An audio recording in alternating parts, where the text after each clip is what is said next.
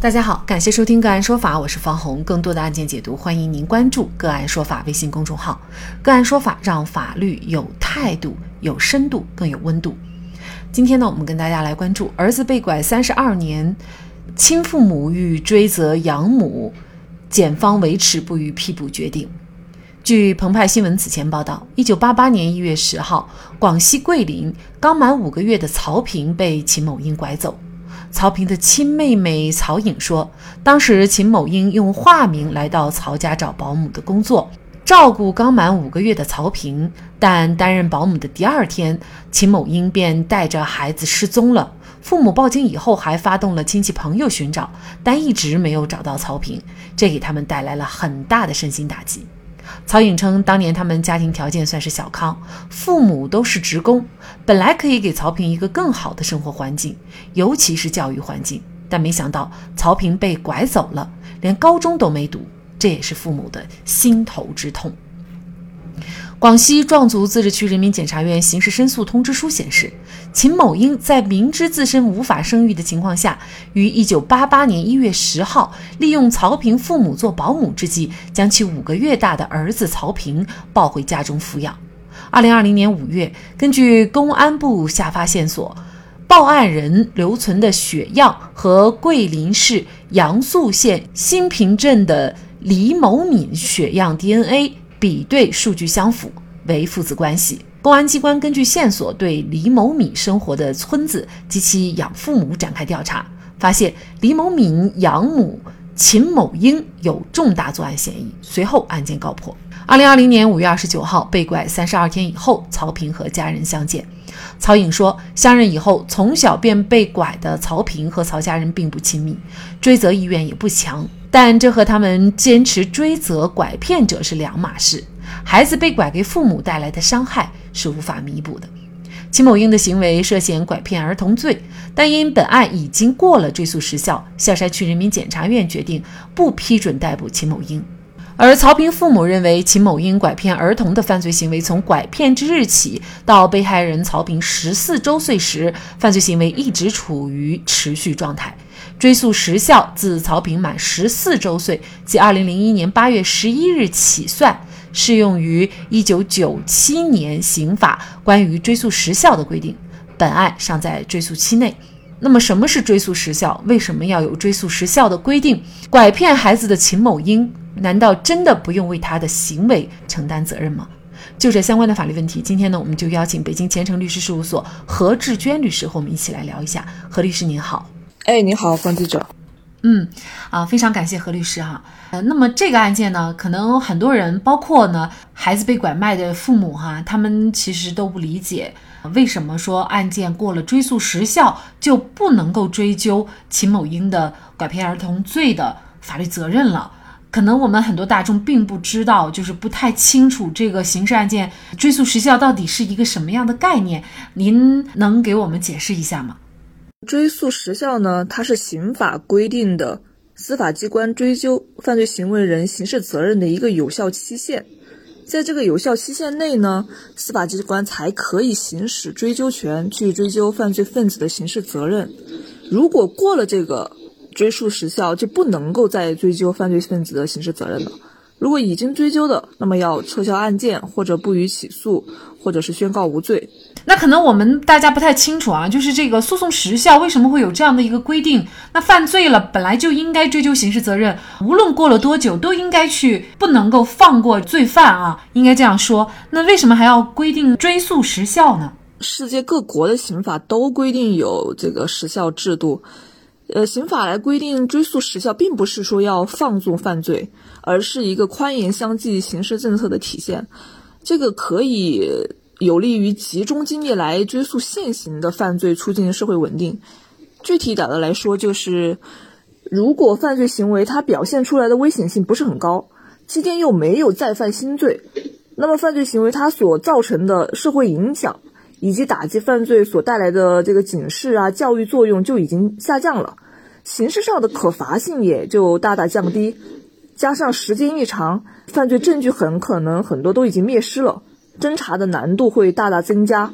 必然会抢占司法资源，影响司法机关对现行犯罪的一个追诉。所以这个时效制度的设置可以使司法机关从上面那种被动的局面当中解脱出来，来摆脱陈年旧案的纠缠，提高刑事的司法效率，节约刑事司法资源。对于这样犯了罪，但是呢又时隔数年没有犯新罪的，可能他本身的危害性也不大了，所以呢。通过全方位的考虑，不去追究这个刑事责任了。那比如说像这个案件当中的秦某英，他的这个案件到底有没有过追诉时效了呢？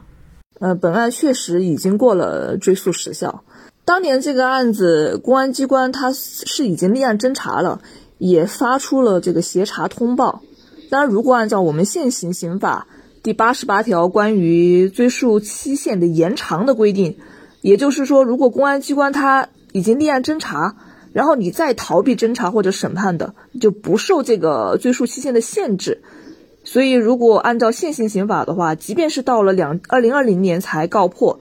仍然可以追究他的刑事责任。但是，本案发生在一九八八年，这样就会出现一个横跨新旧两部刑法的情况。那么，按照我国现行刑法第十二条关于法律溯及力的规定。必须要适用从旧兼从轻原则，那就得适用一九七九年的刑法。当时关于这个追诉时追诉期限的规定呢，呃，它就是规定的，在公安机关采取强制措施以后，如果逃避侦查的，才不受追诉期限的限制。那么当时案发了之后，被害人虽然报案了，公安也立案了，但是确实因为没有确认。秦某英就是犯罪嫌疑人，也没有对秦某英采取强制措施，那就没有这个追诉期限的延长，那么也就是说，现在也不能再对他进行追诉了。关于这个具体这一条是规定在一九七九年刑法当中的是拐骗儿童罪，当时的最高刑期是五年有期徒刑，法定刑五年到十年之间的，他的追诉期限就是十年。本案案发在一九八八年。案件侦破在二零二零年，距离案发已经过去了三十二年，所以确实已经超过了追诉时效。当然，这里还有一些争议点啊，也就是新闻当中这个曹平父母他认为，这个秦某英他的这个拐骗行为，他认为是一个持续犯，应当要算到他的十四十四周岁，但其实这个也是没有法律规定的。呃，这确实这涉及到一个去如何理解。呃，刑法当中规定的追诉期限从犯罪之日计算当中，这个犯罪之日。那么根据当年七九年的刑法的规定，这个拐骗儿童罪侵犯的法益呢是未成年未成年人的人身自由和身体安全，它属于是一个行为犯，也就是从行为实施之日起就应当计算，因为行为人只要实施了使儿童脱离家庭或者监护人的行为，那么犯罪就已经既遂了。那也就是说，从一九八八年一月十号就应该计算他的计算为他的犯罪之日，所以就是本案已经过了追诉时追诉时效了。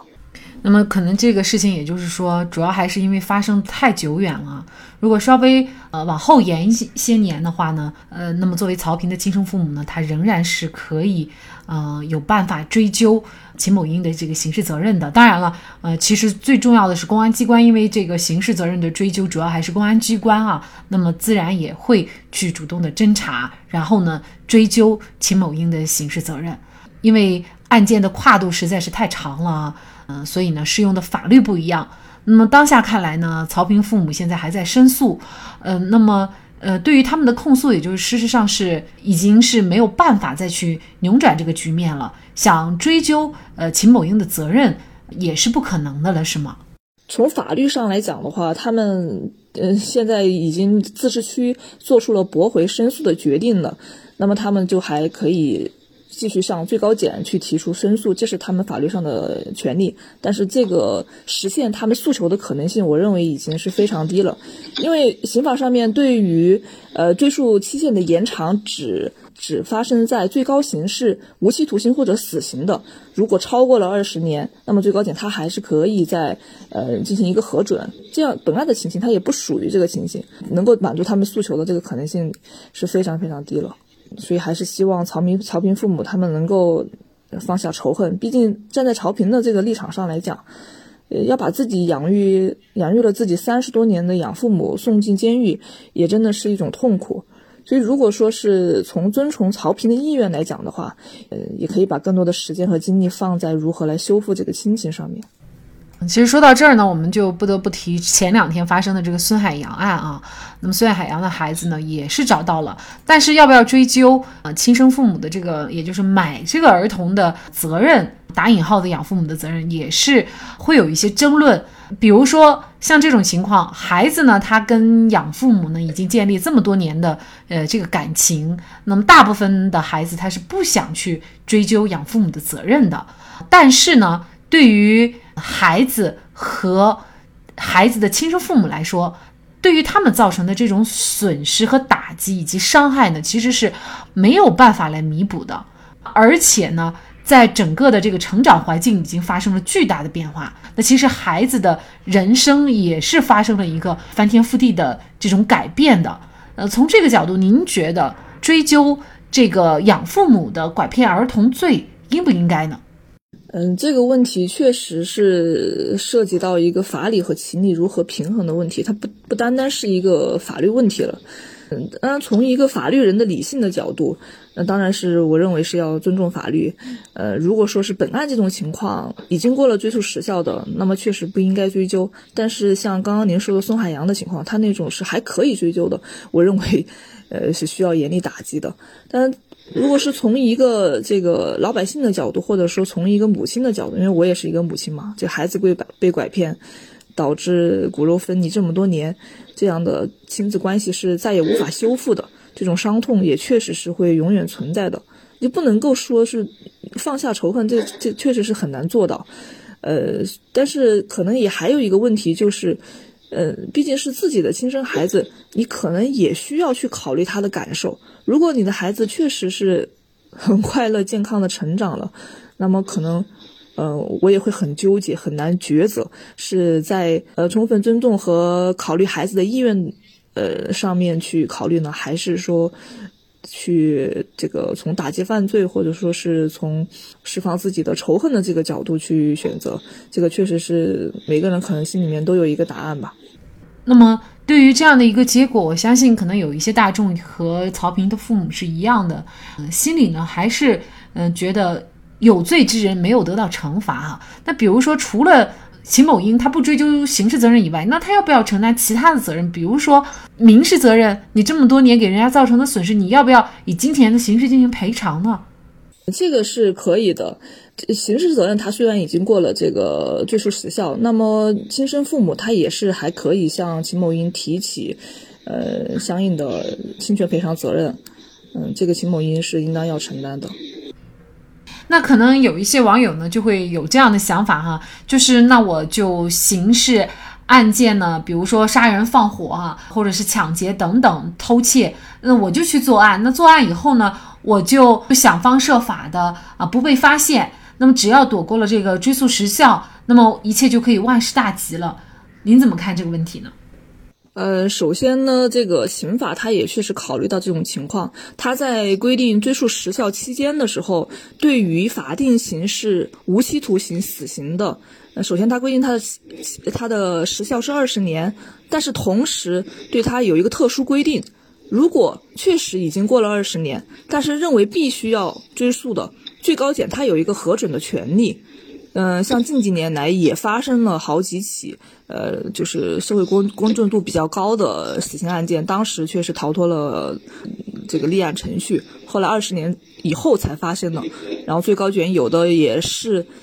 犯犯罪嫌疑人他的一些具体情形，呃，核准或者说做出了不核准的相应的规定。那并且如果说在这个期间，呃，我刚刚说的关于这个追诉期限的延长啊，就是说在这个期间，你虽然没有抓到人，但是你只要是已经立案了，或者说是人民法院已经受理了，你在逃避侦查或者审判的，也是不受我刚刚说的追诉期限的限制的。或者说还有一种情况，你被害人在这个期间内你提出控告了。你拿出证据，但是当时因为公安机关因为某一些原因，他应当立案而没有立案，也是可以不受追诉期限的限制，就相当于八十七条规定了关于这个追诉期限延长的一个权利。